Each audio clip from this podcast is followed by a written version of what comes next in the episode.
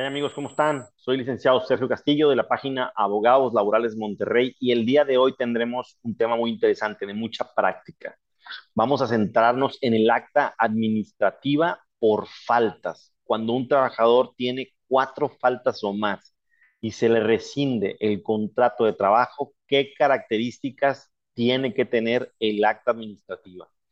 Y precisamente esa información la voy a sustraer de un curso que se les dio a recursos humanos en, en fecha pasada. De hecho, la descripción completa del video se las voy a poner aquí abajo por si te interesa verlo.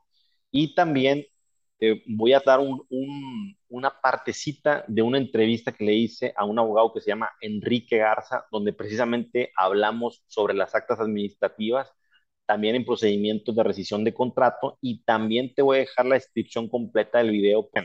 Vámonos a uno de los puntos más importantes de la, la plática de hoy. Precisamente debido a los requerimientos de los juzgados laborales, van a ser otras la, manera de, de defendernos. Y, una de las, de las, de las, no quiero decir nuevo método, pero es un método que siempre ha existido, pero que poco se ha usado, al menos en los tribunales de aquí en Nuevo León. Y eso, eso se llama rescisión de contrato, ¿ok? Como quiera, ahorita vamos a ver un poquito más, pero a lo que quiero llegar con esto es que necesitamos como empresa documentar todo tipo de situaciones que veamos que son obviamente, que es, digamos, considerado como un ilícito dentro de la empresa, ¿verdad? Por ponerles un ejemplo, hay una empresa eh, acá por pesquería, no voy a decir nombres, en, la, en el que un, un trabajador le hizo un tocamiento, le, le agarró ahí las pompis a una, a una colaboradora. Obviamente esto es motivo de rescisión de contrato y por ello tenemos que hacer un acta administrativa. Por, por poner un ejemplo, y ahorita vamos a ver cuáles son los casos más comunes, pero, pero quiero que se lleven un poquito más. Actas administrativas, ahí les va. Siempre hay que llenar el acta administrativa el mismo día del ilícito, ¿ok? El mismo día hacemos el acta. Si tienen cualquier duda de cómo hacer un acta administrativa, me, avisan, yo les puedo mandar un, un formato que nos ha funcionado mucho a nosotros o incluso les puedo ayudar en la redacción. El trabajador debe firmarla al momento del ilícito o en cuanto llegue a la empresa al día siguiente, ¿verdad? Muy bien, de primera mano, o sea, de inmediato, solo debe de firmarla el colaborador y el representante legal, ¿ok? Incluso eh, en el acta administrativa, no sé si han visto que por lo general se ponen cuatro, cuatro nombres, ¿sí? O cuatro líneas para firmar. Una línea que dice trabajador, ¿ok? Yo recomiendo que sea firma, nombre y firma. Y luego representante legal, una línea, ni siquiera pongan quién es. Testigo, una línea, no pongan quién. Testigo, una línea, no pongan quién. Y que firme nada más uno, es más, el puro trabajador. ¿Ok? ¿Por qué les estoy diciendo esto? Porque a veces, entre que sucede el hecho, entre que te firma la carta de renuncia y cuando la vas a exhibir en un juicio, pasaron meses y a veces ya no, ya no están ahí los testigos, ya cambiaron de representante legal o qué sé yo. Entonces, al menos tiene que quedar firmada por el trabajador. Solo si demanda vamos a, vamos a firmar los demás. No, no escriban el nombre de los testigos, bueno, ya lo dije, perdónenme. Y, eh, bueno, ya creo que ya les, ya les dije también lo de aquí abajo, el ilícito debe ser llenado. Ah, no, perdónenme. El ilícito, fíjense bien, cuando narramos un acta administrativa ¿Qué es lo que dice el acta administrativa? Fíjense, ahí les va. En la ciudad de Monterrey, Nuevo León, estando presentes eh, tal y tal persona, en, a tal día, a tal hora, sucedió en la empresa lo siguiente. Y te agarran narrando, ¿sí? Entonces, lo, está narrando una tercera persona. Sí lo puede narrar una tercera persona, pero el ilícito, lo que viene siendo ilícito, tiene que ser narrado en primera persona. ¿Qué quiero decir con esto? Y el trabajador estando presente manifiesta dos puntos. Yo, ¿sí? Juan Pérez de la, de la Garza, en, en tal día, tal hora, eh, sustraje de la empresa tal material bien descrito, lo cual estuvo mal por parte mía y lo que tú quieras y mandes, ¿sí? Otra, yo, eh, Pedro Gómez, eh, tal y tal y tal día falté injustificadamente en mi empleo, a lo cual me disculpo, eh, no, lo vuelvo, no, lo vuelvo a, no lo vuelvo a hacer, eh, tuve una emergencia, lo que quieras y mandes. Que, que tú, me comentabas algo de, del acta administrativa, quisiera ahondar un poquito en ese tema, porque me decías tú que, que a veces las actas administrativas las ves muy flojas o sea, incompletas o imprecisas y pues no, no, no, no te animas a tomar esta acción. Porque dicho sea de paso, eh, eh, en, el, en el pasado era, era, era muy fácil acreditar a lo mejor algo así porque usábamos mucho lo que eran las tarjetas de reloj checador.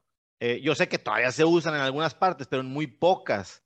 Y ahora hemos pasado a, a, la, a, la, era moderna, a la era digital, en la que a veces ponen la huella, ponen la huella digital y luego resulta que esos controles pues no, no, no se pueden validar por completo en la Junta de Conciliación por ser sistemas, ¿no? A final de cuentas.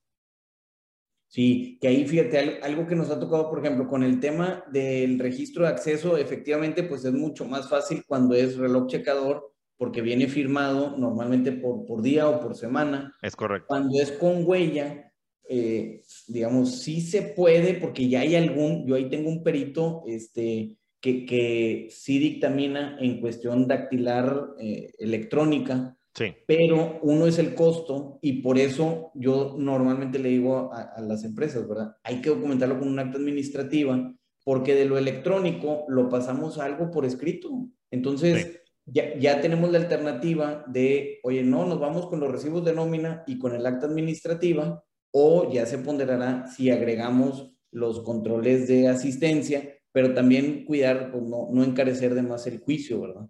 Es correcto. Bueno, entonces vámonos al acta administrativa. ¿Qué, qué, qué son los puntos que normalmente tú revisas con, con, tu cliente? que debe contener un acta administrativa? Fíjate, no, mm, digamos, normalmente es, es, un documento de una página, este, cuando es el tema de, de faltas, hasta es un solo parrafito. Es, sí. es algo muy sencillo, en, incluso entre más sencillo, mejor por ejemplo, eh, con que tenga fecha, o sea, el día que se suscribe, en ocasiones sí, claro. el título acta administrativa, acta de hechos, a veces no se pone título, pero con que venga fecha, nombre del trabajador, nombre de la empresa y los periodos en los que faltó. Por okay. medio de la presente, reconozco haber faltado injustificadamente los días tal, tal, tal y tal, de tal mes y año, y firma y huella, ¿verdad? Es, es correcto digamos, así de sencillo, ¿verdad? Fíjate, yo, yo, yo por lo general, o sea, igual que tú, narra la, narra el, el, el, o sea, una tercera persona, está narrando en la ciudad de Monterrey, Nuevo León, estando presentes en tal parte, encontrándonos en la empresa furanita de tal, pero ya en el momento de la narrativa, como que es punto y aparte, y les digo, nárrenlo en primera persona.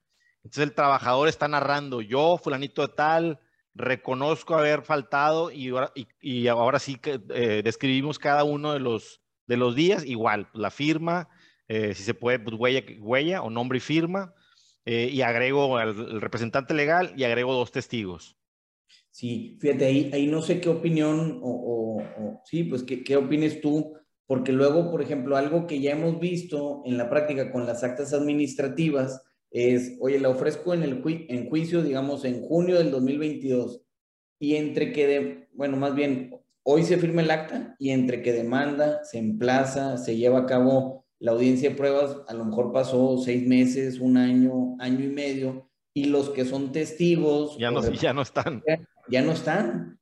Y luego, oye, pues, ¿qué, ¿qué tan necesario es con que confirmes o valides que la firma del trabajador eh, con eso es suficiente o, o, o, ratificar, la, perfeccionar la de todos, ¿verdad? Sí, yo sí, es lo, correcto. Yo en lo personal lo que trato es, en, en ocasiones, del puro trabajador, ¿verdad? Porque sí. antes ya hacíamos eso, yo, yo incluso en, en, en, los formatos que teníamos antes, era eso de con dos testigos.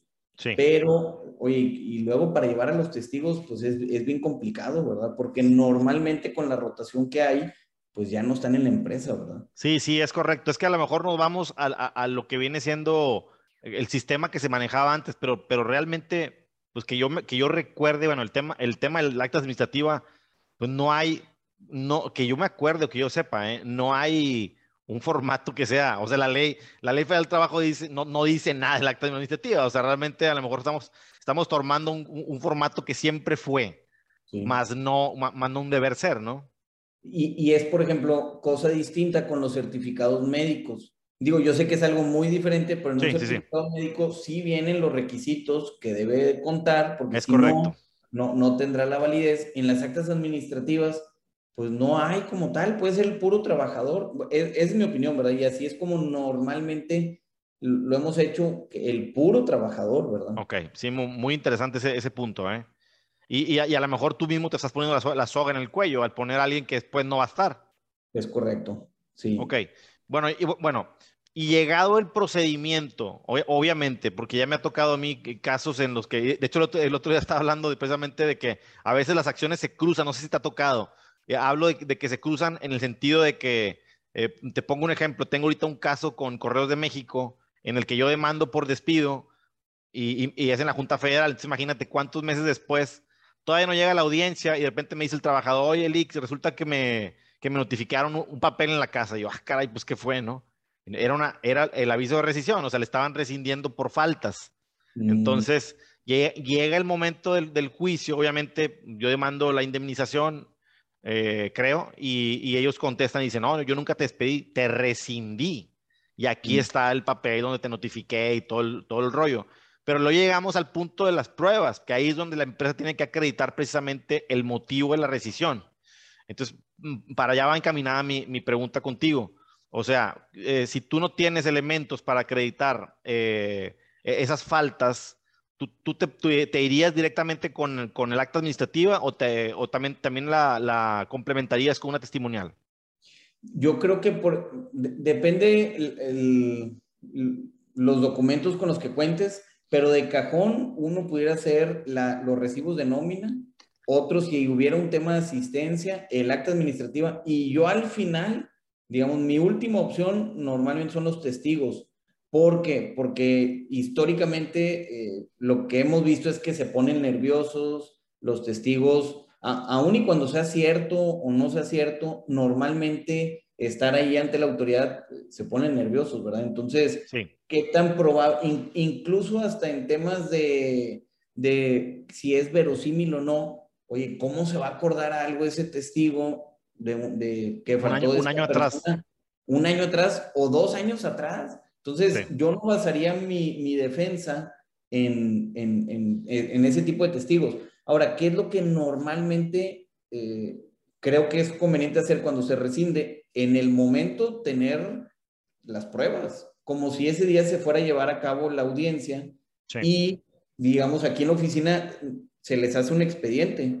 Tengo el, el aviso de rescisión, se presentó y aquí mismo tengo los recibos, aquí mismo ya tengo los controles de asistencia, aquí mismo tengo todo para cuando llegue la demanda, evitar el, oye, cambió la persona de recursos humanos, se perdió del sistema, fíjate que no los encontramos. ¿Por qué? Porque lo que comentas es cierto, tenemos la carga probatoria, ¿verdad? Y ya, ya, ya te aventaste la hablada, imagínate, ya te aventaste la, ya, te aventaste la hablada, ya perdiste, ya, ya no están los documentos, suele pasar eso.